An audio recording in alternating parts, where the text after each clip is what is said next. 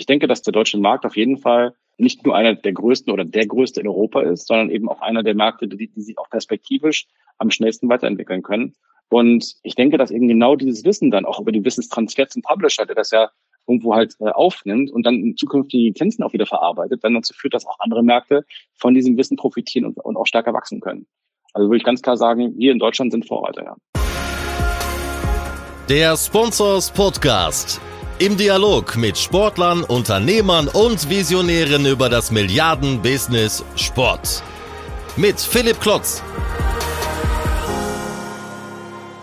Herzlich willkommen zum Sponsors Podcast. Heute habe ich mit Michael Henisch gesprochen, dem Gründer und Geschäftsführer von Freaks for You. Michael gehört seit Anfang der 2000er Jahre zu den Gründungsvätern der deutschen E-Sport-Szene. Sein Unternehmen Freaks for You hat sich in den letzten Jahren still und heimlich zu einem der führenden Unternehmen im E-Sport entwickelt. Heute bezeichnet sich Freaks for You aus Berlin als weltweit führende 360-Grad-Marketing-Agentur im Bereich Gaming und E-Sports. Die Kennziffern, die Freaks for You vorweisen kann, sind durchaus beachtlich. Insgesamt hat die Agentur 250 Mitarbeiter und erwirtschaftet rund 26 Millionen Euro an Umsatz. Neben der Agenturtätigkeit tritt Freaks4You zunehmend auch als Produzent von E-Sport-Shows auf. Hierfür hat Michael und sein Team tief in die Taschen gegriffen und über 5 Millionen Euro in drei hochmoderne Produktionsstudios investiert. Auch wir haben dort unter anderem unseren digitalen Spobis Gaming und Media produziert. Der eine oder andere von euch erinnert sich vielleicht noch.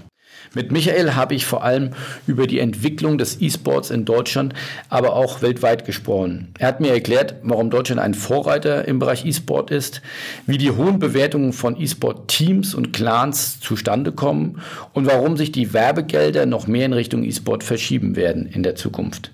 All das jetzt im Podcast mit Michael Henisch.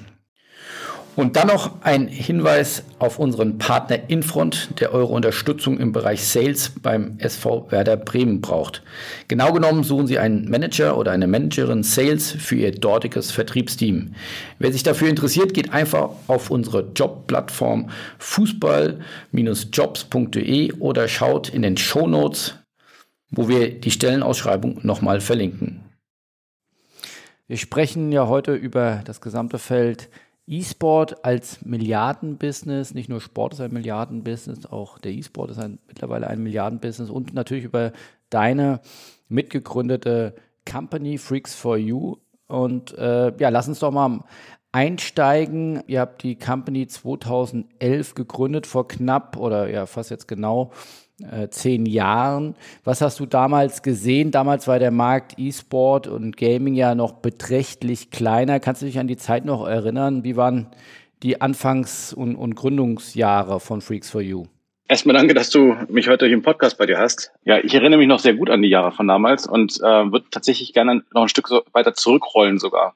Weil Freaks for You wurde gegründet 2002, Freaks for You Gaming dann in 2011.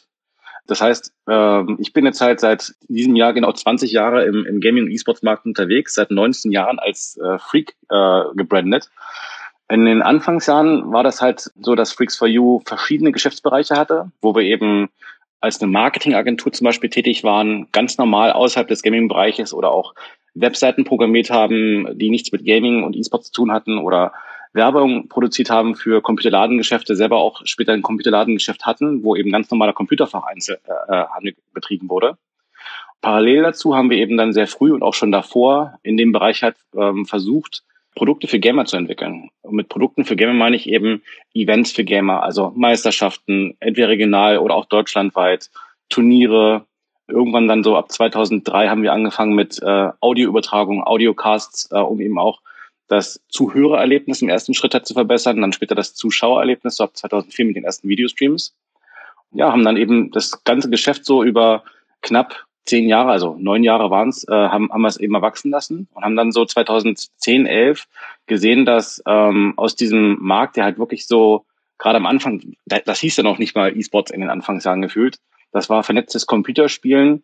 Da haben wir ähm, gesehen, dass dieser Markt äh, über Publisher, die dedizierter Spiele entwickelt haben, die sich wirklich auch richtig gut für E-Sports äh, halt eigneten. Also ganz früher. Wir haben halt angefangen ja mit, mit Counter-Strike und vielen Spielen, die auch äh, heute noch wirklich sehr, sehr wichtig sind für den E-Sports-Markt. Aber wir haben dann eben gemerkt, dass wirklich in der Breite auch viel mehr Publisher dediziert gesehen haben, sollten eigene E-Sports-Programme entwickeln. Äh, allen voran genannt eben ähm, wiederum halt ein, ein Valve mit, mit Dota 2 oder auch ein äh, Riot Games mit League of Legends, und ähm, haben eben gemerkt, es kommt, äh, es, es fängt jetzt ein Aufbruch an, so ein Umbruch, dass halt wirklich aus diesem sehr nischigen Markt über die Dinge, die wir gesehen haben, perspektivisch ein Massenmarkt werden kann. Also eine sehr große Nische erstmal und dann eben wirklich halt ein Massenmarkt. Und haben wir uns entschieden, wir sollten uns halt wirklich mit den Geschäftsbereichen stärker fokussieren, haben den Gaming- und E-Sports-Bereich 2011 ausgegründet in Fixful Gaming GmbH und seitdem dann eben angefangen mit damals einem relativ kleinen Team von so sieben, acht Leuten zu wachsen auf heute über 200. Über 200? Ja. Weil ich habe ja noch, äh, ist ja scheinbar äh, eine ganze Menge wieder passiert. Äh, ich habe in der Recherche hier noch 190 stehen. Also ihr habt die 200er Marke geknackt mittlerweile. Wir sind jetzt bei uns bei Freaks insgesamt, äh, ich glaube, 211 Leute ganz aktuell. Da kommen jetzt auch über die nächsten Monate noch ein paar dazu weil einfach ja dieser Markt sich sehr, sehr gut entwickelt. Äh, letztes Jahr war es, sag ich mal, ähm, Corona-bedingt nicht überall gleichmäßig aus, ausgeprägt, wie, wie gut er sich entwickelt hat, aber äh, dieses Jahr läuft jetzt eben seit Anfang des Jahres auch wieder sehr gut für uns an. Wenn man mal auf eure KPIs schaut als Unternehmen, sind ja um es mal vorsichtig zu formulieren, sehr beeindruckend. Ihr wart, glaube ich, mal in auch einer Financial Times äh, Ranking mit den schnell wachsendsten Unternehmen und ihr habt äh, von 2011 bis 2016, wenn ich das richtig notiert habe, äh, jeweils über 60 Prozent Wachstum pro Jahr vorlegen können. Könnt ihr solche astronomischen Wachstumszahlen in, in, in Serie produzieren oder ist das jetzt heute äh, nicht mehr möglich? Wir hatten das Glück, dass wir ähm, mit der Ausgründung 2011 im Rumpfjahr, wir haben gegründet im Februar, März, profitabel halt gelaufen sind und dann hatten wir eben genau solche Raten. Wir sind so im Schnitt gewachsen zwischen, ich sag mal, äh, im Jahr mal um die knapp 50 Prozent und in richtig guten Jahren auch teilweise über 100 Prozent. Ähm, und gemittelt sind wir dann eben genau bei den Werten halt rausgekommen, die du, die du genannt hast. Das ist eine ganze Zeit lang so gelaufen und der Markt hat sich auch so weiterentwickelt, eigentlich, dass so ein Firmenwachstum auf Basis der Marktzahlen weiterhin möglich gewesen wäre, eben mit der Ambition, nicht bloß so schnell zu wachsen wie der Markt, sondern auch Marktanteile zu gewinnen. Auf der anderen Seite ähm, haben wir dann aber eben jetzt so auch mal selbstkritisch rückwirkend betrachtet natürlich auch lernen müssen auf die, auf die harte Tour, ähm, dass eben bestimmte Skalierungen einfach auch mit gewissen Wachstumsschmerzen verbunden sind.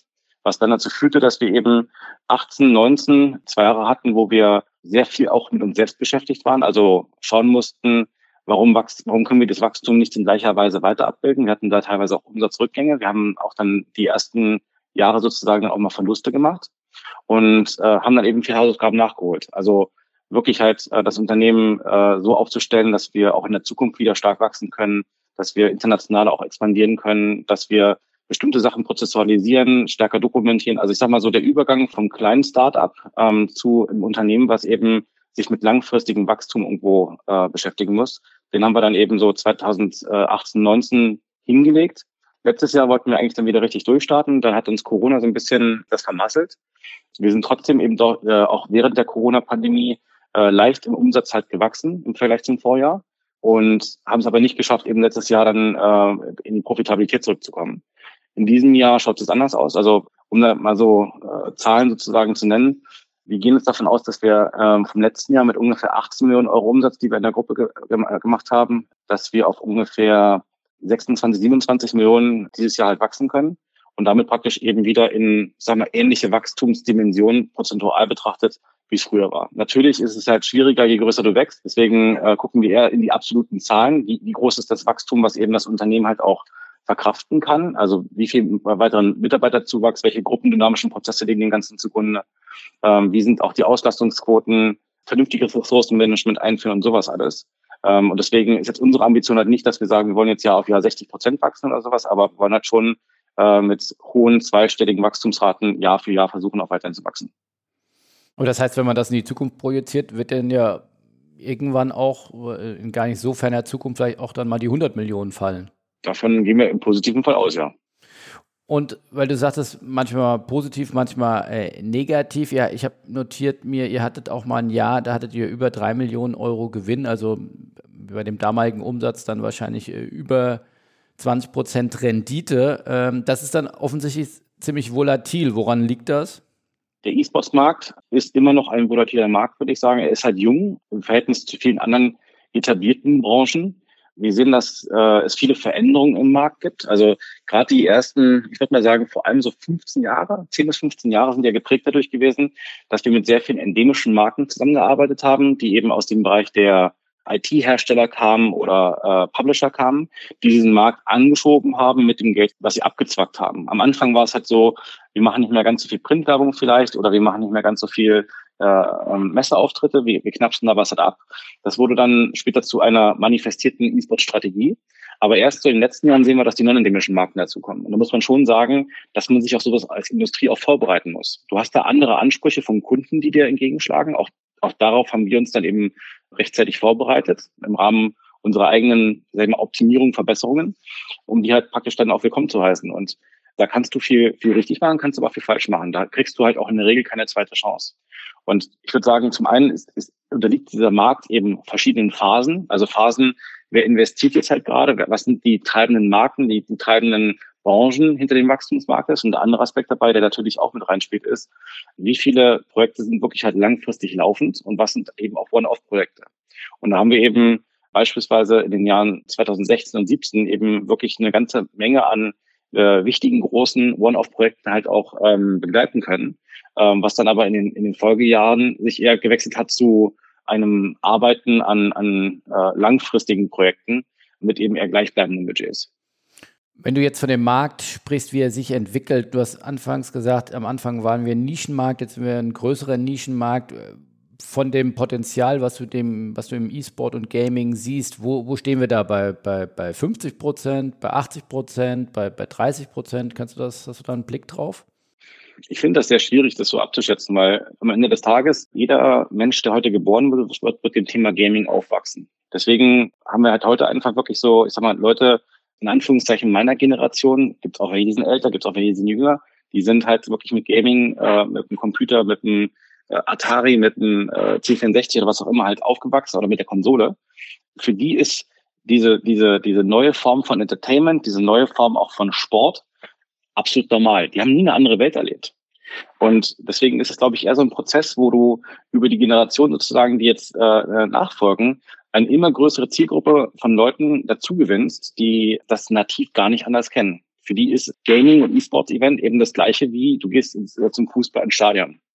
Und deswegen kann man jetzt nicht sagen, ähm, da sind wir jetzt bei 50 Prozent, sondern es hängt halt wirklich einfach mit der technologischen Entwicklung zusammen und mit äh, dem, dem großen Nachwuchs an, an Menschen, die sich eben für dieses Thema interessieren, auf den verschiedenen Plattformen, die es da eben im Gaming-Bereich halt gibt.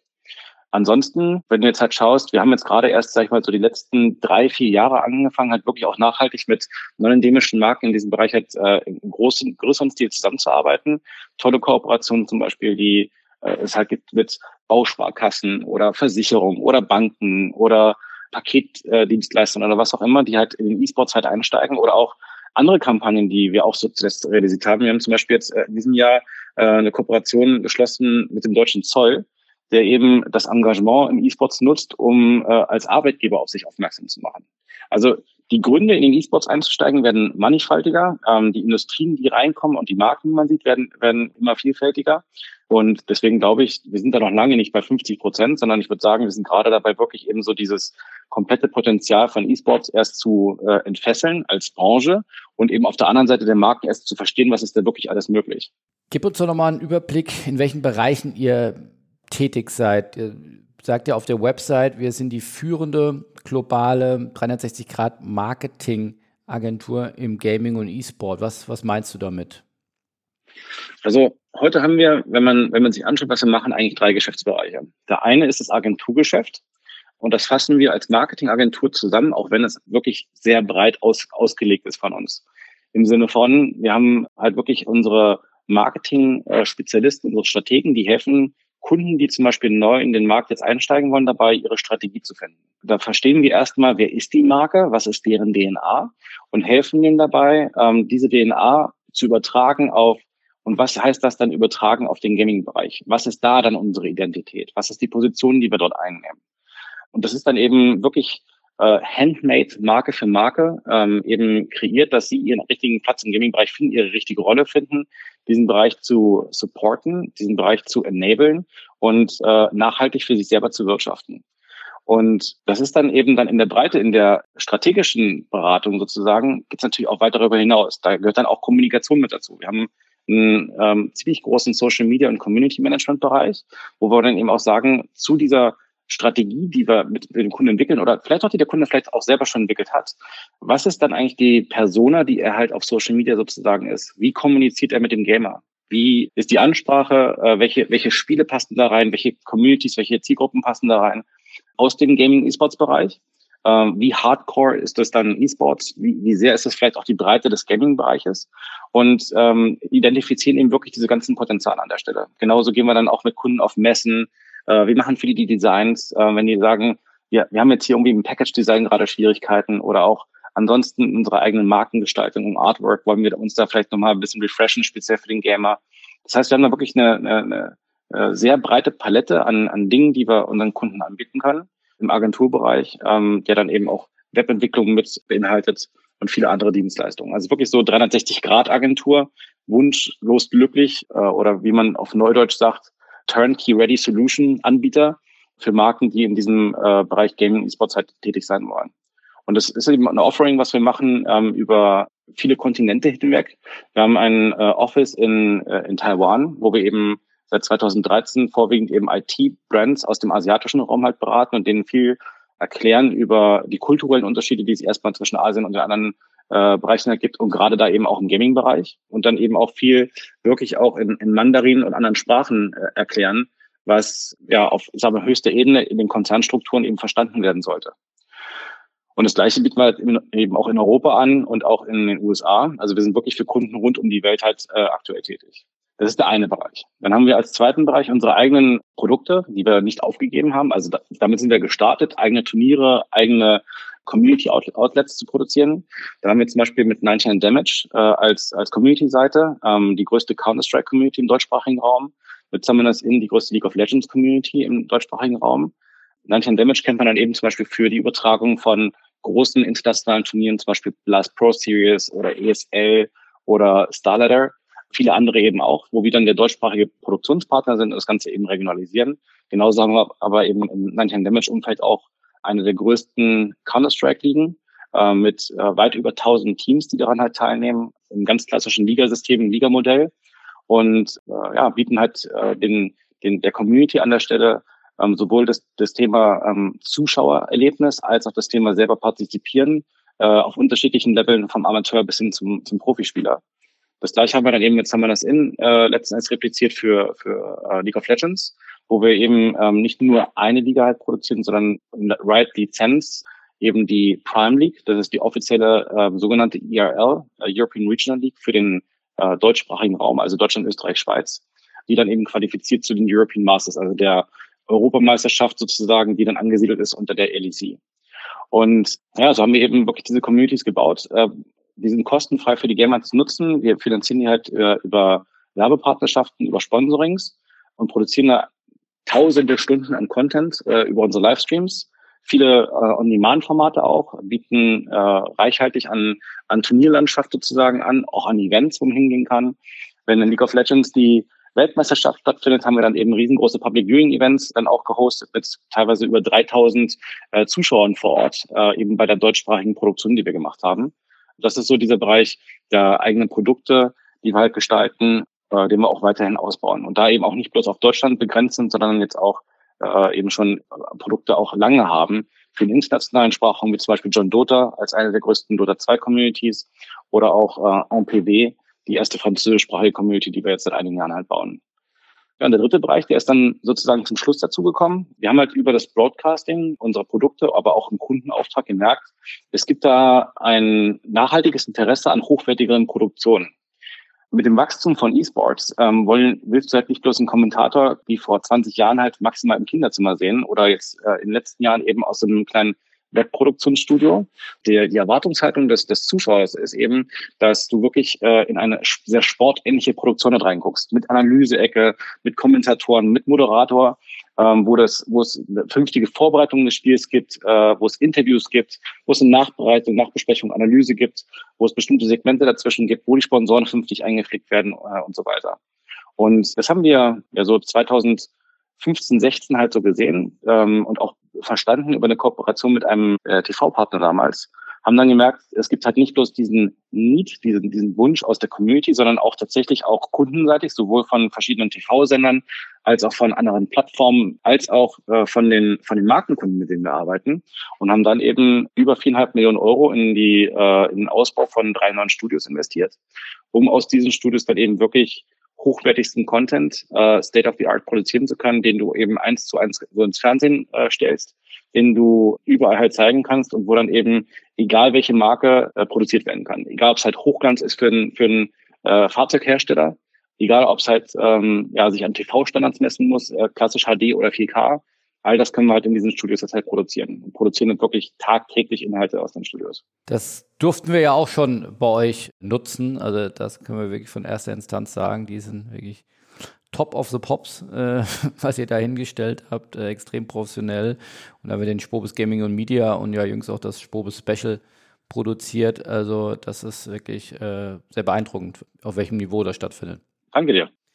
Sag nochmal, du beobachtest den Markt ja seit 20 äh, Jahren, wie du ja sehr eindrucksvoll gerade gesagt hast. Wie bewertest du die Entwicklung des Marktes? Ist der gesund, äh, wenn ich, äh, wenn du siehst, wie viel sag ich mal, die Publisher verdienen, also von, von Tencent bis, bis, bis die amerikanischen Publisher, die ja wirklich, jetzt mal ein bisschen flapsig gesagt, die Milliarden stapeln und, und auch extreme Steigerungsraten haben, sowohl ja, in verschiedensten Geschäftsmodellen von, von In-Game Purchases bis, bis hin zum, zum, zum Verkauf von Spielen.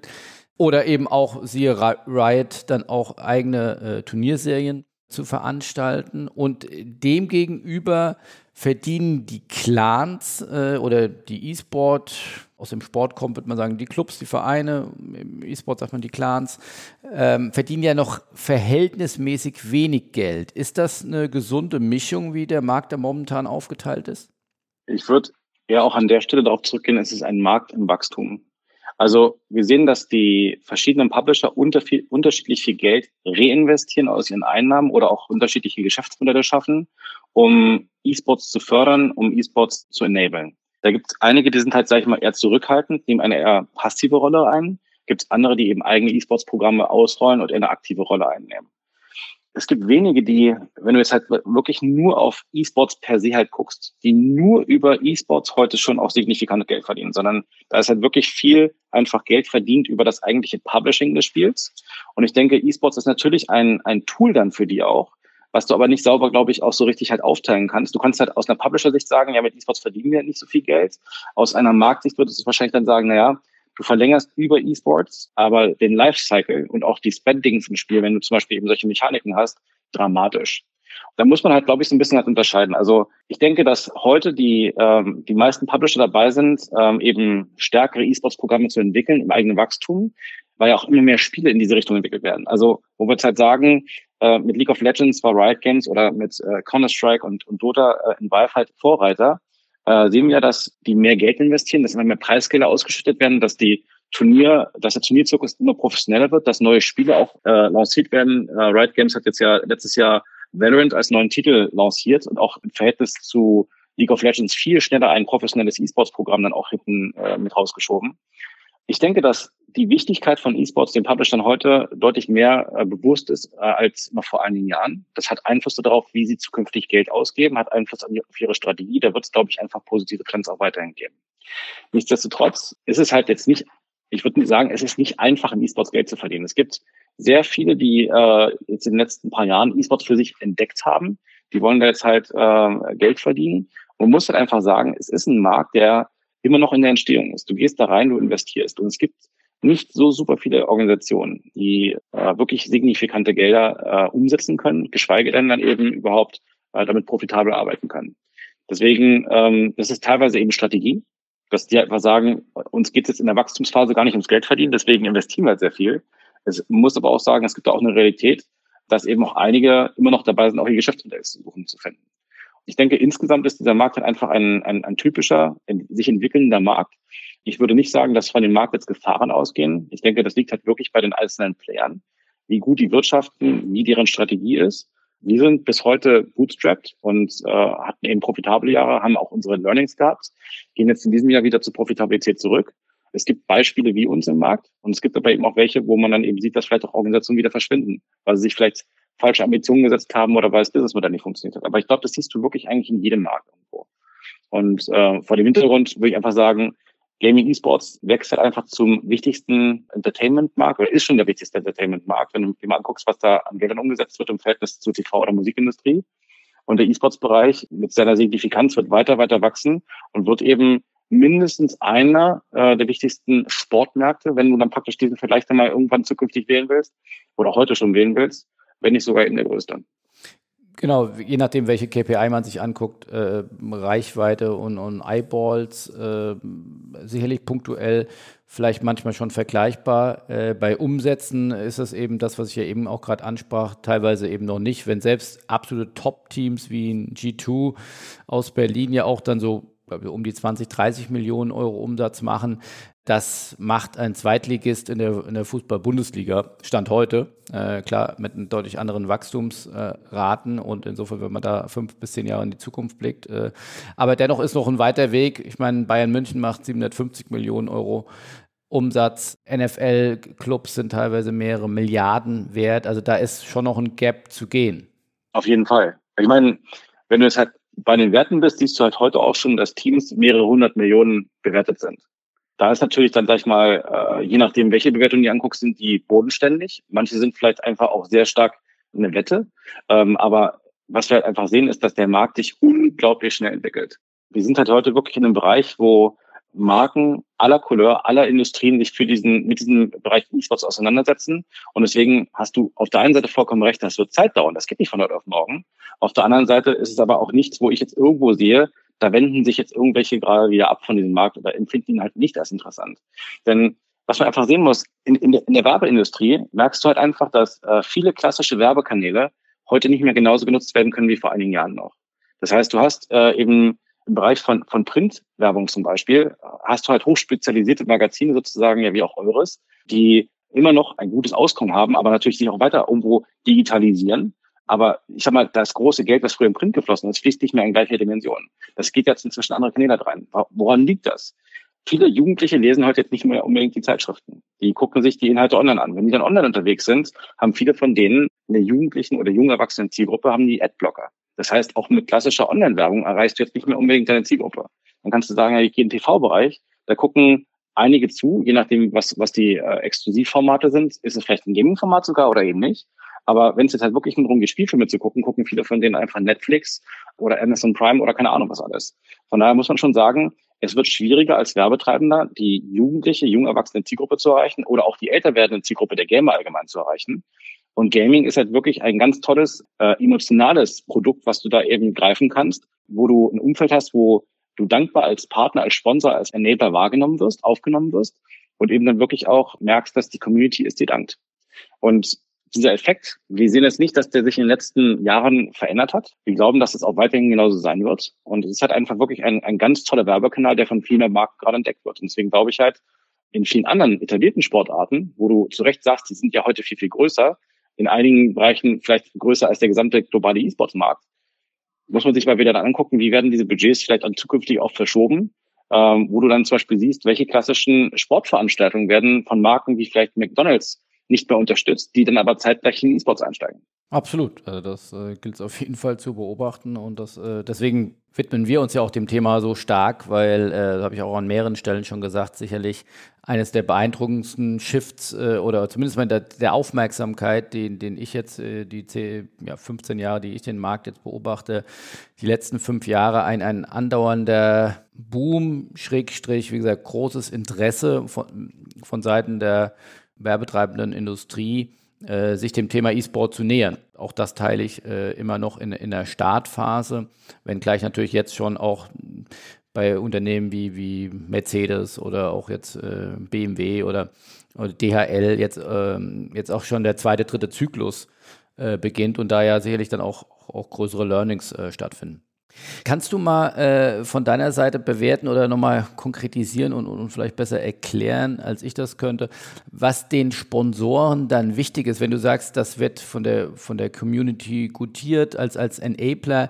Es ist ja anders, wenn ich jetzt mir Fußballstadien angucke, die teilweise ja auch überfrachtet sind mit, mit Werbebotschaften oder mindestens mal sehr viele Werbebotschaften haben. Äh, wie findet das im E-Sport statt? Also wie implementiert man auf eine wertige Art und Weise einen, einen E-Sport-Sponsor und welche Assets verkauft man dort eigentlich? Also wir versuchen natürlich da auf der einen Seite äh, immer noch auch als Industrie, glaube ich, zu lernen. Ähm, gucken uns natürlich auch an, was funktioniert in anderen Industrien, was funktioniert genauso auch im Sport gut. Auf der anderen Seite, was sind die Möglichkeiten, die wir eben darüber haben, dass wir so digital sind. Da gibt es jetzt eben zum Beispiel Möglichkeiten, dass du teilweise halt innerhalb von so einem Spiel äh, vielleicht die Sponsoren innerhalb der Karte, die gespielt wird, äh, virtuell sozusagen direkt mit integrierst. Andere Einbindungen direkt, die dann damit verbunden sind. Wenn jetzt zum Beispiel eine bestimmte Aktion im Spiel passiert, dass dann sozusagen nochmal, wenn jetzt äh, zum Beispiel in League of Legends äh, ein Baron oder ein Dragon oder sowas gelegt wird, dass dann eben äh, dieses Segment äh, nochmal gesponsert wird von einem bestimmten Partner.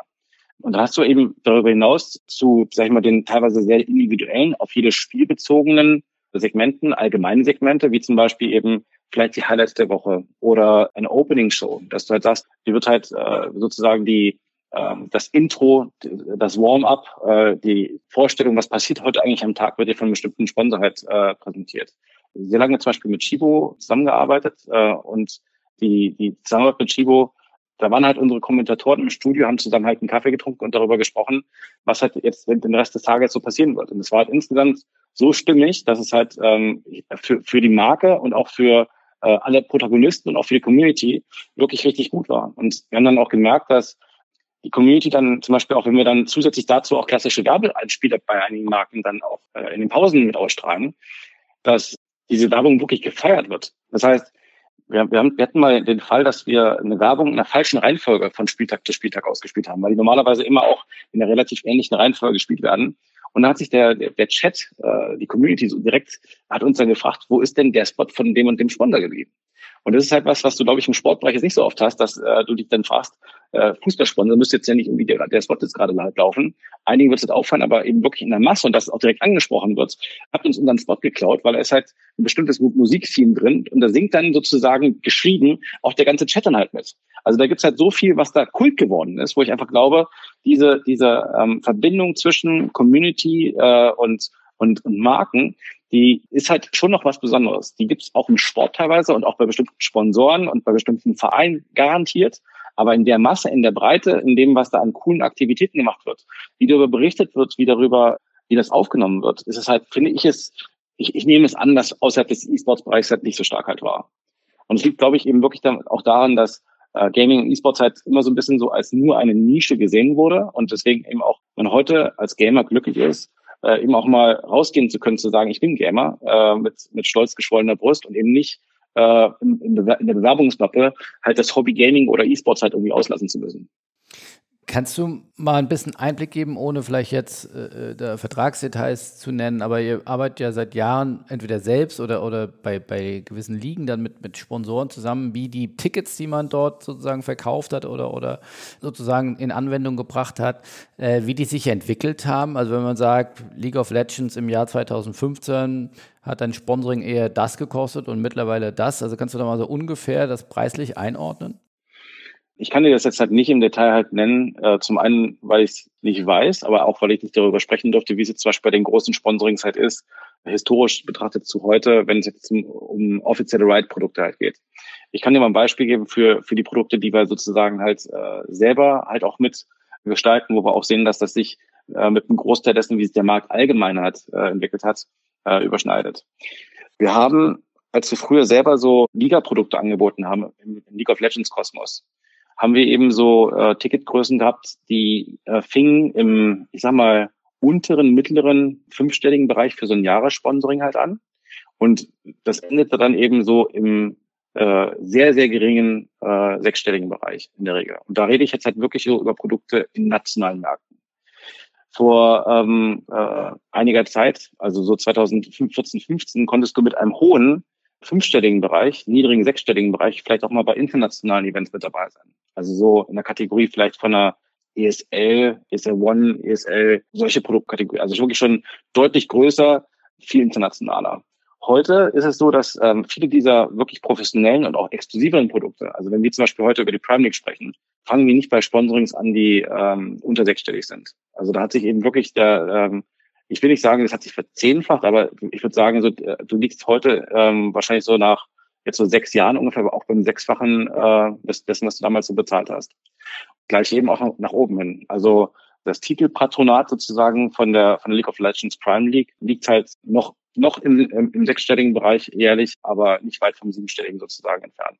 Und wenn du dann internationale Produkte im Verhältnis dazu anschaust, da ist es eben so, dass du äh, viele Sponsorensummen heute hast, die halt im siebenstelligen Bereich halt liegen. Wenn du halt äh, präsent sein möchtest und wenn, wenn du äh, vielleicht mit einem kleineren Sponsoring reingehst, du Supplier bist oder was auch immer, dann kann es eben sein, dass es auch noch sechsstellig ist. Aber das hängt halt wirklich äh, sehr stark vom Spiel ab. Das hängt sehr stark von der Exklusivität ab, der Veranstalter auch gewähren kann. Und äh, ist dann eben auch natürlich eine Frage von der Dauer der Veranstaltung. Äh, ist es online, ist es offline und sowas. Also man, man kann jetzt nicht sagen, E-Sports kostet das, sondern es hängt wirklich sehr stark von den, äh, der Nationalität des Turniers ab oder der, der Reichweite, wie international und national ist aufgestellt, welches Land ist es, ist es Asien, ist es Europa, ist es Amerika, sind alles große Unterschiede. Ich glaube, es hat sich wirklich halt drastisch entwickelt, was die, was die, was die Pricings halt anging, aber eben nicht bloß was die Pricings anging, sondern insbesondere natürlich auch was die Reichweiten anging. Also wenn wir die, uns äh, die Reichweiten im Vergleich angucken, würde ich sagen, die Tausender Kontaktpreise sind wahrscheinlich im schlimmsten Fall gleich geblieben. Ich denke, bei den meisten tatsächlich gesunken. Spannend, ja. Also auch hier wieder im Vergleich zum Sport, äh, der bestvermarktetste Club der Welt ist ja, wenn man mal die TV-Rechte und das Ticketing außen vornimmt, äh, der FC Bayern München, die über 200 Millionen Euro an Commercial Revenue äh, machen, also mit ihren großen Sponsoren Telekom, Audi, Allianz, Adidas etc. Und äh, also auch da ist noch ein, auch ein Weg dann zu gehen. Oder wenn man jetzt sieht, Teamviewer ist für 50, 60 Millionen jetzt äh, Hauptsponsor bei äh, Manchester United geworden. Also da sieht man auch, was dafür noch für ein Potenzial ist. Aber ja, Faktor 6x in, in, in sechs Jahren ist ja auch nicht so schlecht. Und wenn man das jetzt mal alle, die der dem Zinseszins mächtig sind, können sich ja ausrechnen, dass das dann äh, exponentiell äh, wachsen wird, auf jeden Fall weiterhin. Man muss auch sagen, wenn, wenn, wenn man jetzt auch mal in die Industrie reinguckt, was es gerade so jüngst auch an äh, Veröffentlichungen gab, ähm, das Team TSM hat ja gerade veröffentlicht, dass sie äh, sich umbenennen mit Naming Right Deal über zehn Jahre, oder? Genau. Ich weiß nicht, ob es zehn Jahre sind. Ich glaube tatsächlich, äh, also künstlich genau sagen, aber da ging es ja auch äh, um eine, eine Summe von 210 Millionen US-Dollar. Ähm, das sind halt auch wirklich neue Summen, die da jetzt halt äh, ins Spiel kommen. Die gab es halt so bislang halt auch nicht.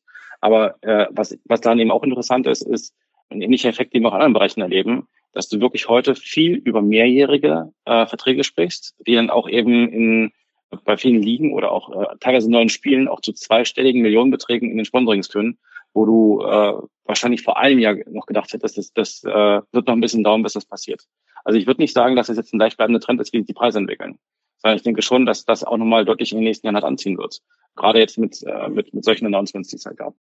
Ja, Intel hat, glaube ich, auch announced bei, bei ESL über, glaube ich, drei Jahre einen 100 Millionen Deal. Das sind ja auch schon wirklich also Champions League-artige Summen, die jetzt dort im E-Sport dann auch gezahlt werden. Mhm. Ja, also Intel natürlich, sage ich mal, auch langjähriger Partner der ESL. Die sind ja auch nicht nur reiner Sponsor, sondern äh, haben ja eben auch über das Intel Extreme Masters äh, eine eigene Property mitentwickelt. Aber das, es ist halt wirklich, dass du wirklich siehst, viele, viele Marken, die auch den Bereich schon lange unterstützen, geben signifikant Geld aus. Ähm, und das machen sie eben äh, nicht, weil sie äh, ja immer noch dabei sind zu suchen, ob das halt sich für sie lohnt oder nicht, sondern weil sie den Gamer äh, als, als werbewirksame Zielgruppe oder eben auch wirklich als die direkte Käuferschaft ihre Produkte ähm, verstehen und damit extrem erfolgreich sind.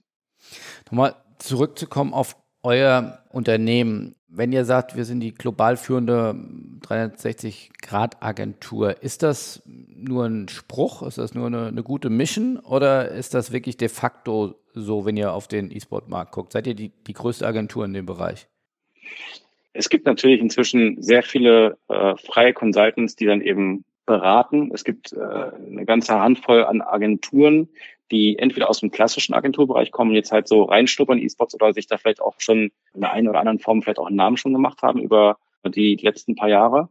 Aber in der Dimension, wie wir unterwegs sind, also praktisch jetzt wirklich über 200 Mann und Frauen, die im E-Sports und Gaming-Bereich halt äh, tätig sind, äh, die das Thema leben und lieben, die Gamer durch und durch sind. Da sind mir jetzt äh, in den vielen Jahren, die ich in dem Markt bin, keine anderen Agenturen über den Weg gelaufen. Es gibt einige, die natürlich jetzt auch ähm, profitieren von diesem Marktwachstum, auch genauso eben neben uns, die dann eben äh, vielleicht über, keine Ahnung, was 40, sogar an die 100 äh, Mitarbeiter gehen, sozusagen äh, da, daran gehen. Und äh, natürlich, wenn du jetzt dir dann eine ESL anguckst als Beispiel, die haben ja mehrere hundert Mitarbeiter, also mal deutlich größer als wir, ich glaube so ungefähr dreimal so groß wie wir aktuell. Das ist also jetzt nicht ein Statement, was für den gesamten E-Sports-Kosmos gilt, sondern insbesondere eben für diesen äh, Bereich äh, White-Label-Produktion, Agenturbereich, was wir halt da halt machen, wo eben auch wirklich ein, ein großer Teil unserer Belegschaft drauf fällt. Und welcher Bereich der drei, die du vorhin genannt hast, also Broadcasting, ähm, eigene Produkte und, und das Agenturbusiness, welches wächst davon am schnellsten? Über viele Jahre hinweg war es das Agenturgeschäft, ähm, weil wir äh, eben wirklich viele, viele, für viele Marken äh, tätig geworden sind, auch sehr erfolgreich tätig geworden sind. Zum Beispiel 2014 für den Monitorhersteller AOC begonnen äh, zu arbeiten. Die waren damals relativ unbekannt äh, im Markt. Wir haben ihnen halt wirklich geholfen, in einer sehr guten und heute heute auch, äh, also nicht erst heute, aber lange freundschaftlichen, engen Zusammenarbeit global zur Nummer eins zu werden im, im Bereich von, von Gaming-Monitor-Abverkäufen. Äh, also wir haben halt äh, angefangen mit Produkten, die, äh, wo wir beraten haben, wie kann man äh, die Produkte vielleicht besser machen, wie kann man das Messaging besser machen, wie kann man die besser kommunizieren, wie kann man andere Partnerschaften eingehen. Und heute sind die halt wirklich der relevanteste Player mit in den Markt. Und das sind eben so die, die Kooperationen, die dann eben wirklich über inzwischen viele, viele Jahre einfach gewachsen sind, also sieben Jahre jetzt an dem Beispiel gewachsen sind, wo Kunden äh, lange mit uns arbeiten und deswegen einfach auch die Budgets wachsen, schon praktisch bei den Bestandskunden und dann natürlich auch immer wieder neue weitere Kunden dazukommen. Jetzt gerade in den letzten Jahren auch vor allem eben die non-endemischen Marken, wo wir für Versicherungen tätig sind, äh, äh, Companies aus dem Food and Beverage Bereich, für Banken und Co. Also es ist wirklich ein, ein sehr breiter Bereich an Klientel, was wir da haben. Wir bedienen heute ein gutes, weites Stück über 100 verschiedene Marken über unsere Agentur. Und das ist eben auch was, was, was man nicht so oft findet. Also die, die meisten anderen Agenturen haben vielleicht auch einen klaren Fokus, äh, vielleicht auch einen bestimmten Punkt einen klareren Fokus als wir. Wir versuchen halt nicht bei, bei jedem Kunden jetzt halt reinzugehen und zu sagen, wir wollen die Lead-Agentur sein, sondern wir verstehen einfach, dass, wenn man sich mit dem E-Sports-Bereich auseinandersetzt, dass vielleicht eben auch das im ersten Schritt oder vielleicht auch im zweiten Schritt gar nicht möglich ist, weil es eben ein etabliertes äh, Agenturnetzwerk gibt, mit dem man schon arbeitet. Und dann gucken wir einfach, dass wir in diesem Setup äh, unsere Mehrwerte bieten, uns halt beweisen und zeigen, äh, was dann eben sehr oft dazu führt, dass ähm, die Kunden sich dann eben entscheiden, wirklich in der Breite mit uns zu arbeiten, äh, in der Tiefe mit uns zu arbeiten und die Aufträge auch da eben Jahr auf Jahr halt wachsen. Jetzt in den letzten Jahren, gerade eben, sag ich mal, auch in der Zeit, wo wir ähm, dann mal auch nicht profitabel gearbeitet haben, haben wir natürlich eben auch überlegt, was, was sind für uns jetzt so die einfachsten, in Anführungszeichen, die einfachsten Einkommenstreiber. Und wenn du eigene Produkte etablierst, also eigene ähm, Webseiten gestaltest, eigene Communities aufbaust und die dann über Werbung und Sponsoring sozusagen dann erst refinanzierst, hast du natürlich ein größeres geschäftliches Risiko dahinter, ähm, als im Bereich der Agenturdienstleistungen, wo du für die Arbeit, die du leistest, bezahlt wirst. Deswegen ist das halt ein Bereich, der jetzt in den letzten Jahren äh, eben nicht so stark im Fokus stand bei uns, was sich jetzt aber auch gerade ändert. Also ab 2021 haben wir wieder angefangen, auch neue Communities zu bauen, auch viel stärker zu werden in dem Bereich. Und das werden wir auch in den nächsten Jahren fortsetzen. Und da dann eben auch schauen, dass wir auch in der Breite, also auch äh, territorialen Breite und in der Spielebreite weiter expandieren werden mit, mit den Produkten. Deswegen ähm, gehen wir stark davon aus, dass eben das Wachstum bei uns im Bereich der Communities, der Turniere in den nächsten Jahren zulegen wird. Und der äh, Produktionsbereich, da haben wir, sag ich mal, ich glaube, zum einen einen guten Trend vorhergesehen. Der Trend war eben der Need an hochwertigen Produktionen, dass man wirklich äh, solche Studios, wie wir sie gebaut haben, halt haben möchte, braucht. Und dann kam Corona dazu. Und als dann während, Corona dann die ganzen Events äh, gestrichen wurden, haben wir dann gemerkt, dass der Bedarf eben noch viel größer plötzlich wurde. Also wir haben dann eben auch Anfragen bekommen von Kunden, die wir gar nicht erwartet hätten, sozusagen im ersten Jahr, wieder auch von euch, ähm, um tolle Produkte miteinander und Produktion äh, miteinander zu gestalten. Und ich würde sagen, einfach für die, für die Zukunft, wir haben in all drei Geschäftsbereichen ganz tolle Wachstumsmöglichkeiten vor uns. Die Studios, die sind halt irgendwann ausgebucht. Da müssen wir uns dann überlegen, bauen wir dann weitere Studios mit dazu. Das ist auch ein Thema, mit dem wir uns jetzt gerade schon beschäftigen. Äh, Im Bereich der Produkte ist die Skalierung äh, einfacher, aber eben, sag ich mal, auch das, das finanzielle Risiko an einer, einer oder anderen Stelle noch ein bisschen was anderes. Aber auch da wollen wir halt auf jeden Fall stärker reingehen. Und der Agenturbereich, denke ich, der wird halt eben genauso wie bislang eine gute Skalierung erfahren und auch weiterhin für ein starkes Wachstum des Gesamtunternehmens halt führen. Wie monetarisiert man dann Communities? Also darüber verkaufe ich dann Werbung oder über Reichweite? Genau. Also wenn, wenn wir jetzt uns unsere Communities angucken, ähm, da, da sind halt hunderttausende Gamer drauf äh, im, im einzelnen Spiel sozusagen, die dann eben äh, eine, eine Millionenreichweite sozusagen dann über den Monat hinweg äh, generieren. Da haben wir dann eben äh, Sponsoren drauf auf den äh, Produkten, die mit verbunden sind. Das heißt, wenn wir dann zum Beispiel einen Broadcast haben, nehmen wir mal als Beispiel, wir übertragen die ESL. Dann ist es meistens so, dass ein, zwei Partner der ESL auch automatisch mitgebrandet werden bei uns auf dem Broadcast. Und wir verkaufen eben dann dazu auch nochmal Sponsoring-Slots sozusagen für unseren Broadcast. Das heißt, das sind dann eben die Werbepartner, die dann damit gebrandet werden. Dann haben wir äh, unsere eigenen Turniere, unsere eigenen Ligen, wo wir genauso eben auch Sponsorings verkaufen. Und dann hast du dann natürlich dazu zusätzlich jetzt, wenn wir äh, Videobroadcasts halt äh, live machen über, über Twitch oder über YouTube, hast du natürlich, sag ich mal, auch die Ads, die dort ausgespielt werden. Genauso wie eben auch im Video-on-Demand-Bereich, wo auch Ads ausgespielt werden. Oder auf den Webseiten dann entsprechende Werbebanner, äh, die dann eben einfach auch den Marketing-Mix an, an Möglichkeiten bei uns ja komplettieren.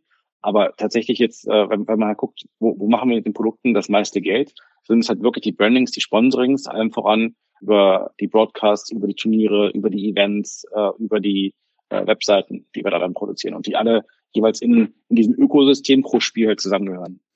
Aber du sagst es so leicht, da bauen wir eine Community. Das ist doch wahrscheinlich mit die größte Herausforderung äh, in diesem ja doch sehr kompetenten, sensiblen Marktumfeld oder auch jeder einzelne Gamer oder E-Sportler ähm, hat ja eine große Erfahrung wahrscheinlich, was ist äh, wirklich dann eine gute Community und es gibt ja im World Wide Web äh, wahrscheinlich zig Angebote an Communities. Wie, wie baust du äh, solche Communities, dass sie auch nachhaltig funktionieren?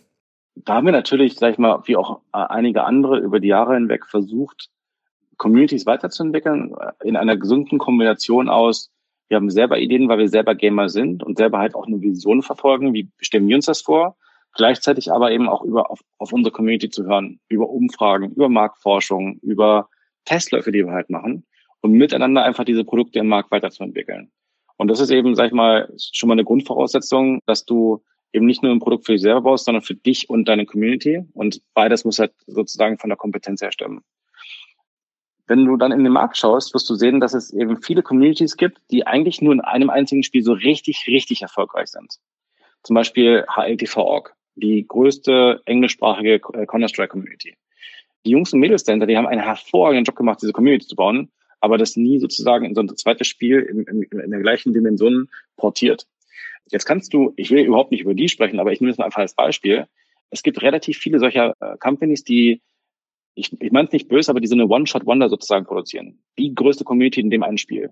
Und wir haben halt einfach für uns gesehen, ähm, wir bauen ja eher nationale Communities, zum Beispiel in Französisch oder Deutsch, die dann eben nicht die gleiche Reichweite entwickeln wie eine englischsprachige Community, aber dafür viel Zielgruppen genauer, zum Beispiel nur dediziert den deutschen Markt oder den deutschsprachigen Markt oder den französischsprachigen Markt sozusagen abdecken. Wo wir auch bestimmte, ähm, oder nicht nur bestimmte, sondern viele Vorteile sehen für die entsprechenden Werbepartner und Sponsoren. Weil die eben nicht dann noch Traffic mit dazu haben im Sponsoring über ganz viel rechts und links, was wir vielleicht gar nicht erreichen wollen. Und wir haben über die Jahre hinweg eben versucht äh, zu identifizieren, was ist eigentlich die Secret Source, die dazu führt, dass eine Community erfolgreich ist. Was sind die äh, Ingredients, die, die Zutaten, die du brauchst? Also ähm, sind es jetzt zum Beispiel die Livestreams, die wir machen? Sind es äh, die Talente, die vor der Kamera sitzen? Sind es die, die Rechte, die wir halt haben fürs Broadcasting? Sind es die eigenen Turniere? Sind es die Foren? Sind es die äh, Features auf der Webseite? Ist es die Anbindung an ein Spiel oder was auch immer? Und ich werde jetzt nicht sagen, was sozusagen unsere Secret Source ist. Ich habe es mal bloß so, sag ich mal, grob mal angesprochen, aber wir haben für uns halt einfach äh, etwas gefunden, was wir relativ seriell herstellen können. Natürlich immer mit dem Verständnis für, es ist von Spiel zu Spiel und von Markt zu Markt anders. Du hast ein anderes, eine andere Erwartungshaltung von einem französischen Counter-Strike-Fan als von einem deutschen Counter-Strike-Fan. Und das kannst du mit allen Spielen durchdeklinieren und auch mit allen verschiedenen Kombinationen aus, aus Ländern. Warum nehme ich jetzt gerade Frankreich? Wir sind ja sehr naheliegend aneinander. Also wenn du jetzt nach Asien schaust, sind die Unterschiede teilweise noch größer. Das sind dann unterschiedliche Plattformen, die genutzt werden. Es sind unterschiedliche Vorlieben. Ähm, wie die Influencer vor der Kamera Geld verdienen, ist auch ganz unterschiedlich. In Deutschland zum Beispiel merken wir, dass oder sehen wir seit Jahren, dass eben wirklich der Großteil der Einnahmen von, von, von den Influencern von den äh, Marken kommt, mit denen die zusammenarbeiten. Während in anderen Ländern zum Beispiel der Anteil von Donations, also direkten Community äh, gegebenen äh, Einnahmen, also Spenden oder Subscriptions auf irgendwelchen Plattformen, viel größeren Impact haben. Und deswegen sind dann eben auch zum Beispiel Kampagnen unterschiedlich ausgestellt in verschiedenen Märkten. Aber zurück zu deiner Frage, wie, wie machen wir das mit unseren Produkten, also äh, oder Communities?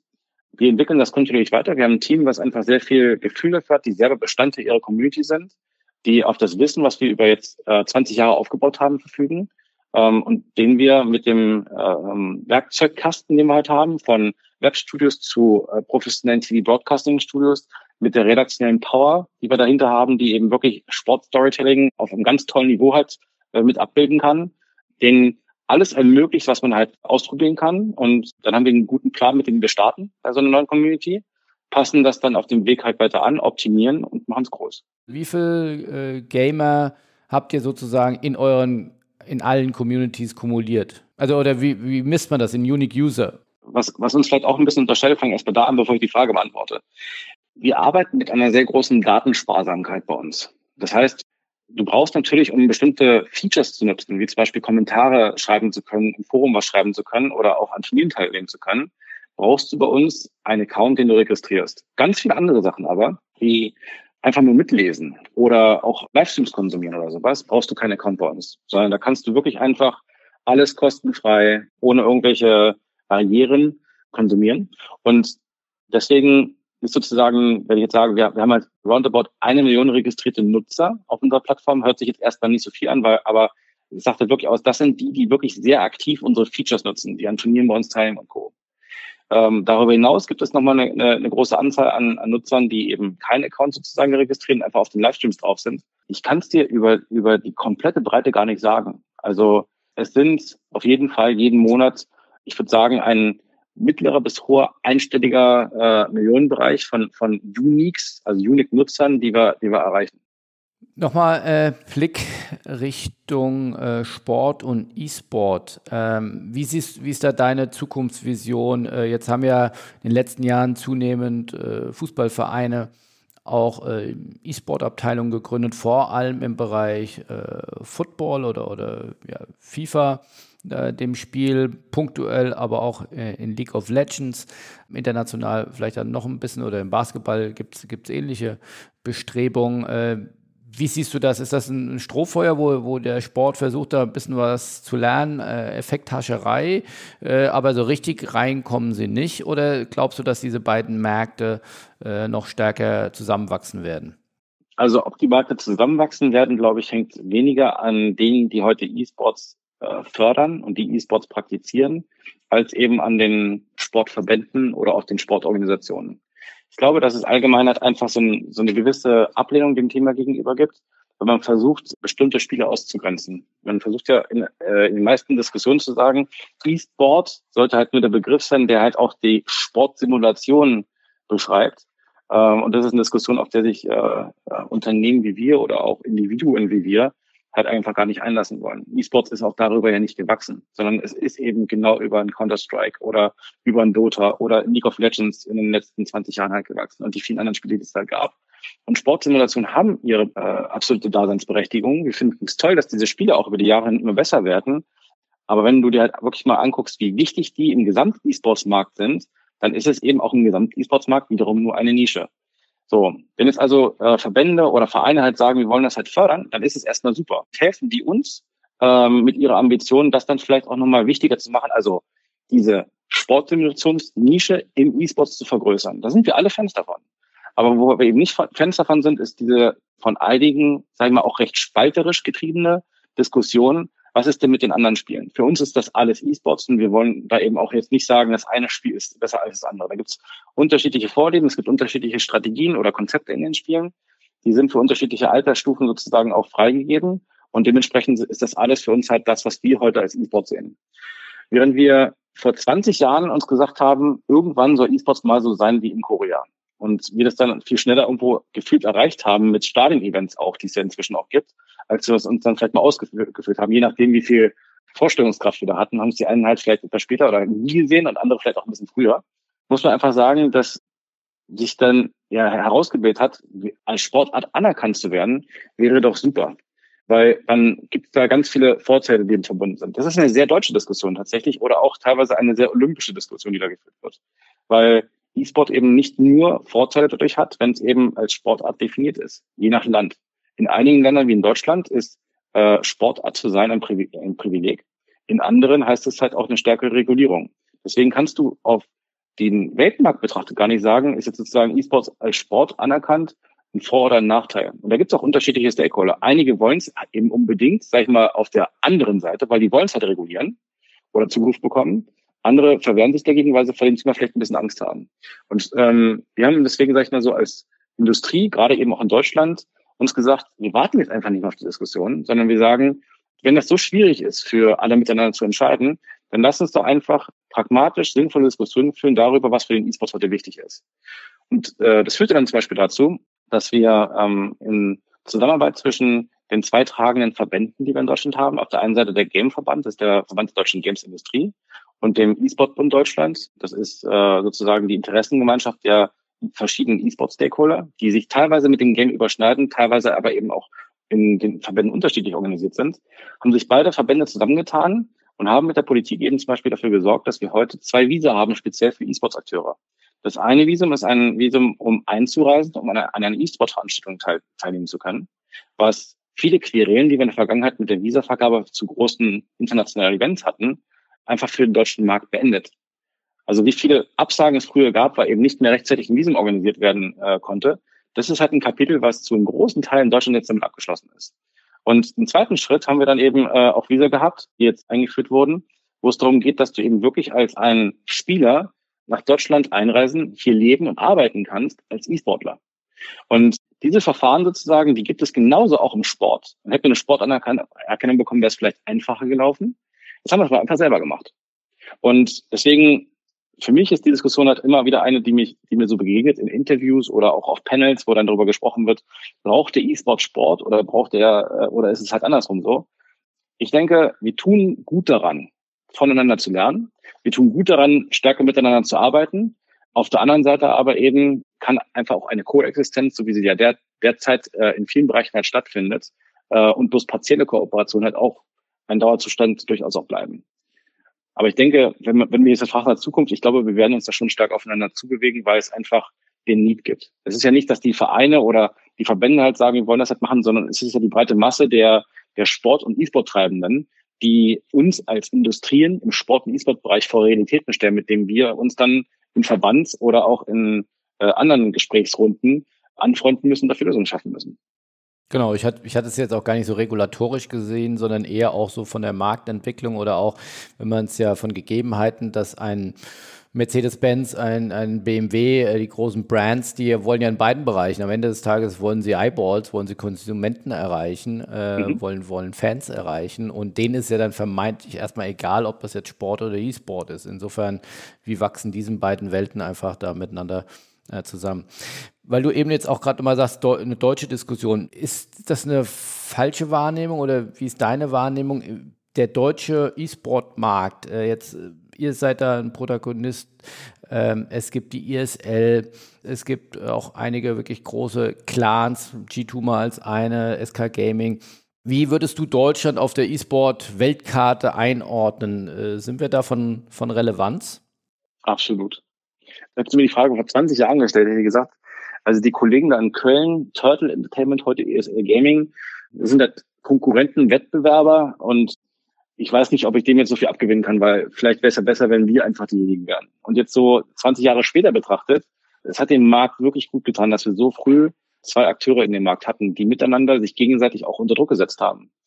Manchmal kooperiert, oftmals im Wettbewerb. Das hat sich auch über die Jahre hinweg natürlich ein bisschen verändert, weil wir auch inzwischen teilweise ein bisschen anderen Fokus halt haben, wo wir heute deutlich mehr auch mal kooperieren, als es früher der Fall war. Aber ich glaube, diese Wettbewerbssituation im deutschen Markt hat dazu geführt, dass der Markt sich unglaublich viel schneller entwickelt hat als viele andere Märkte, die dann eben zum Beispiel dominiert waren von einem von Anfang an. Du wirst wahrscheinlich in, in vielen Märkten auch in der Zukunft sehen, dass sich vielleicht ein, ein Player mal durchsetzt oder was auch immer, weil ich glaube, das ist ganz normal, dass sowas halt passiert. Aber der frühe Wettbewerb und jetzt eben auch die lange Historie, die wir haben, hat eben dazu geführt, dass, dass wir äh, als Beispiel mit ESL Gaming und, und äh, Freaks for You Gaming und ich will uns jetzt nicht auf eine, auf eine, also gar keine Zusammenordnung oder sowas, dass wir auf, auf, äh, auf eine Ebene sind, weil sie haben auch sehr unterschiedliche Geschäftsmodelle, aber beide sind international unglaublich relevant. Und wenn ich, wenn, wenn man mal so guckt, eine der führenden E-Sports-Agenturen, der größte E-Sports-Turnierveranstalter aus Deutschland, in wie vielen Industrien können wir sagen, dass wir da so, so führend sind? Das passiert wirklich sehr, sehr selten. Und da glaube ich, können wir aus einer deutschen Sicht sehr stolz darauf sein, dass wir da eben so eine Vorreiterrolle hatten und auch immer noch haben. Weil ja das eben auch, äh, wenn, wenn, man, wenn man sich uns anschaut, wir exportieren ja auch genau das. Also Quality Made in Germany, Knowledge äh, aus Deutschland kommt, ist halt im E-Sports-Markt halt wirklich ähm, äh, heiß gefragt und viele freuen sich halt auch darüber an, an, äh, an Markenkunden, wenn wir jetzt sagen, wir schließen jetzt übrigens halt einen neuen Markt. Wir gehen jetzt zum Beispiel nach Frankreich oder wir gehen jetzt nach Südeuropa oder was auch immer. Und das ist eben schon so, dass, dass ich denke, wir haben da eine extrem gute Situation für uns geschaffen, trotz der damals existierenden hohen regulatorischen Hürden, die es halt zu überwinden gab. Heute ist es deutlich verbessert und ich denke, dass der deutsche Markt auf jeden Fall nicht nur einer der größten oder der größte in Europa ist, sondern eben auch einer der Märkte, die, die sich auch perspektivisch am schnellsten weiterentwickeln können, äh, mit neuen Konzepten, mit auch eben dem vorhin von dir angesprochenen Ausgleich von verschiedenen Stakeholder-Interessen, dass eben Teams oder Ligen oder Publisher halt Geld verdienen. Da schaffen wir so viel, was, äh, was outstanding ist. Als Beispiel wieder im, im League of Legends Bereich. Die Prime League ist halt wirklich eine herausragende europäische Regionalliga. Das ist eine Liga, die im Verhältnis einfach im Bereich Professionalisierung, Vermarktung und vielen, vielen anderen Dingen in Europa etwas äh, voraus hat. Und ich denke, dass eben genau dieses Wissen dann auch über die Wissenstransfer zum Publisher, der das ja irgendwo halt äh, aufnimmt und dann in Zukunft die Lizenzen auch wieder verarbeitet, dann dazu führt, dass auch andere Märkte von diesem Wissen profitieren und, und auch stärker wachsen können. Also würde ich ganz klar sagen, wir in Deutschland sind Vorreiter, ja. Stichwort Vorreiter, wie groß kann und soll Freaks for You noch werden in Zukunft?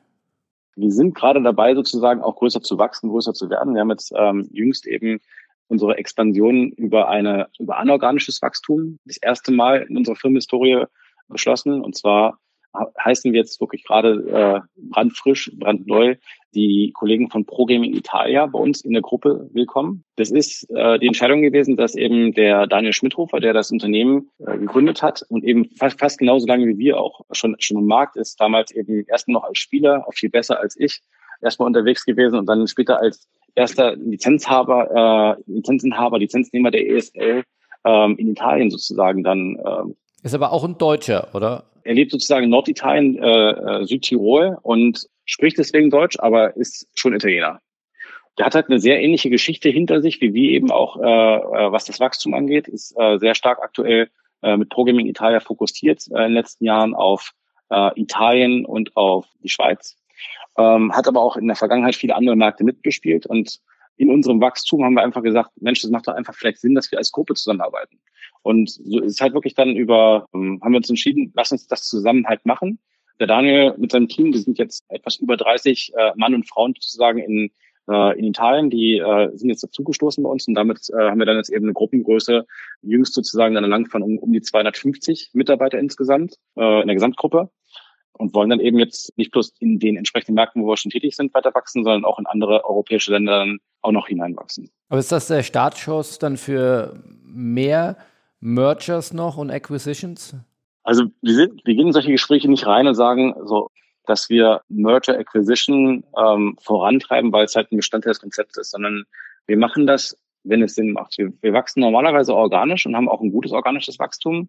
Wir merkten, dass es wirklich viele Leute gibt, die dediziert bei Freaks arbeiten wollen. Die wollen bei uns ihre Ausbildung machen, die wollen nach dem Studium bei uns anfangen, weil die einfach merken, dass wir eben äh, andere Pläne teilweise haben, dass wir zum Beispiel wirklich an äh, Nachhaltigkeit interessiert sind, Nachhaltigkeit im E-Sports, dass halt äh, es Ausgleich äh, gibt von, von Interessen der verschiedenen Partner, dass wir darauf achten, wie eben auch die Sponsoren der Teams zum Beispiel eingebindet werden bei unseren verschiedenen Ligaprodukten und sowas alles. Und ich glaube mal, dieses Mindset, das begeistert viele, deswegen haben wir ein, ein gutes, natürliches Wachstum und haben uns äh, eben wirklich bloß entschieden, auszubrechen jetzt im, im Falle von Daniel, weil wir gemerkt haben, dass die Kulturen der Unternehmen halt wirklich sehr ähnlich sind. Dass wir sehr ähnlich gewachsen sind, dass wir ein sehr ähnliches Portfolio haben, da gibt es natürlich Begrifflichkeiten oder auch Wachstumsstufen, wo wir unterschiedlich äh, stark professionalisiert sind. Und damit meine ich insbesondere auch, da gibt es auch Sachen, wo Programming Italia heute auch weiter ist als wir. die uns zum Beispiel viel, um mal bloß ein paar Bereiche zu nennen, halt helfen können im Bereich Mobile Gaming oder auch Console Gaming, was wir eben äh, aus der deutschen Sicht halt bislang nicht so viel gemacht haben, aber die einfach äh, eher als Bread and Butter bei sich empfinden. Und das hat jetzt einfach so viel Sinn gemacht, dass wir entschieden haben, wir machen das. Wenn wir jetzt in andere Märkte reingehen, ich denke, dass es eben vielleicht auch mal Opportunities eben gibt, ähnlich wie die jetzt mit Pro Gaming Italia. Aber ich kann jetzt nicht sagen, dass das jetzt Bestandteil unserer weiteren Wachstumsstrategie ist. Bestandteil unserer Wachstumsstrategie ist eher, dass wir sagen, wir wollen vernünftig wachsen, wir wollen nachhaltig wachsen. Wir haben ambitionierte Wachstumsziele, auch in der Entwicklung von Umsatz und Mitarbeiteranzahl für die nächsten Jahre und auch wie wir uns territorial vergrößern wollen. Aber das ist halt immer ein Stück weit opportunitätsgetrieben, ein Stück weit eben Bestandteil der, der langfristig gesetzten Strategie. Und dann wird man halt schauen, wie man die zusammengebaut bekommt in den nächsten Jahren weg. Aber letzter Gedanke, wenn du vorhin sagtest, äh, Teams im, im E-Sport, äh, teilweise mehrere hundert Millionen Bewertungen, dann ist da ja wahrscheinlich teilweise ein Faktor 10x drauf auf dem Umsatz oder vielleicht sogar noch höher.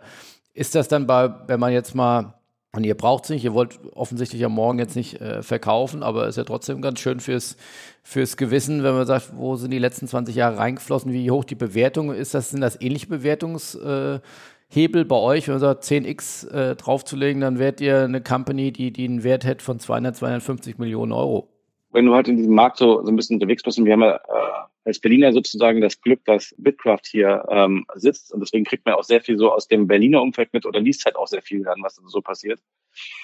Die, die Bewertungen in E-Sports, die gehen halt schon stark auseinander. Also du merkst halt, dass, ähm, sag ich mal, so Teams als Assets heute wahrscheinlich so mit die höchsten Trading Multiples haben. Und äh, E-Sports-Veranstalter ähm, hängt halt einfach sehr stark davon ab, was die halt für ein Business halt machen. Wie stark ist deren eigene Marke? Dann nochmal was anderes, wenn du halt im Agenturbereich unterwegs bist, ein andere Multiple nochmal, wenn du im Broadcast-Bereich unterwegs bist. Ich würde aber schon sagen, die, die Team-Multiples sind heute die höchsten. Und wenn du ein Multiple sozusagen jetzt für uns halt annehmen würdest, dann lege der schon ein gutes Stück darunter. Aber es ist halt auch eine Sache des, der Professionalisierung dieses Marktes, der Nachhaltigkeit dieses Marktes, dass eben auch viele, die in den Markt jetzt gerade investieren, vielleicht auch noch so gar nicht richtig absehen können für sich, was, was steckt da eigentlich langfristig dahinter. Und deswegen würde ich sagen, aller Wahrscheinlichkeit nach gibt es eben super Investments und Wetten, die du auch mit abschließen kannst auf Teams, genauso wie auch in anderen Bereichen.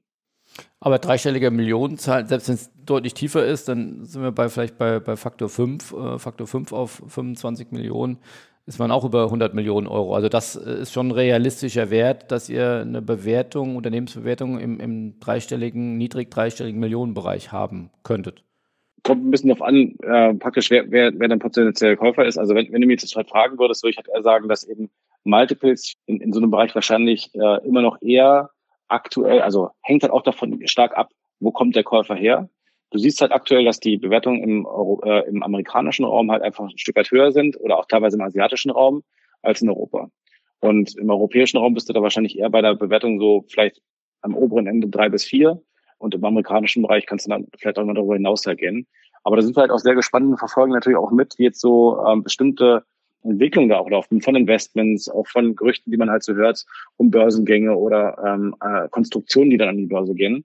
Und ja, ich glaube, das, das wird sehr spannend. Also ich glaube, dass da auch in den nächsten Jahren, was die Bewertung äh, angeht, sich da extrem viel noch tun wird. X auf den Malte, äh, auf den Umsatz ist ja schon mal ohnehin sehr sehr positiv. Man könnte ja auch sagen, man, man fakturiert da eher den Ertrag, aber den Umsatz äh, zu fakturieren, gerade bei den Teams, die ja oftmals keinen Ertrag erwirtschaften, sondern eher teilweise noch Verluste, äh, ja, unsere Investoren getrieben sind. Also insofern da Faktor X auf ein, auf ein Multiple ist ja schon äh, dann eine sehr gute Zeichen für, für eine zukünftige Entwicklung.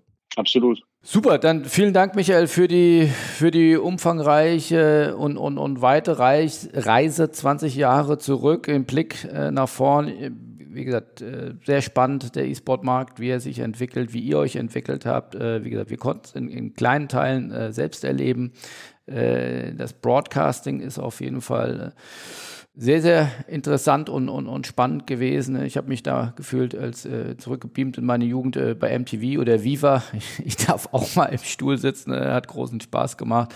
Insofern, äh, wir werden euch da gern weiter beobachten. Dynamischer Player den, den aus dem E-Sport-Markt, aus Deutschland, aus Berlin, äh, der den Weltmarkt mitprägt. Insofern vielen Dank und, und liebe Grüße nach Berlin. Danke dir für die Einladung und ich hoffe, wir hören uns bald mal wieder. Das machen wir auf jeden Fall. Bis dahin. Tschüss. Tschüss.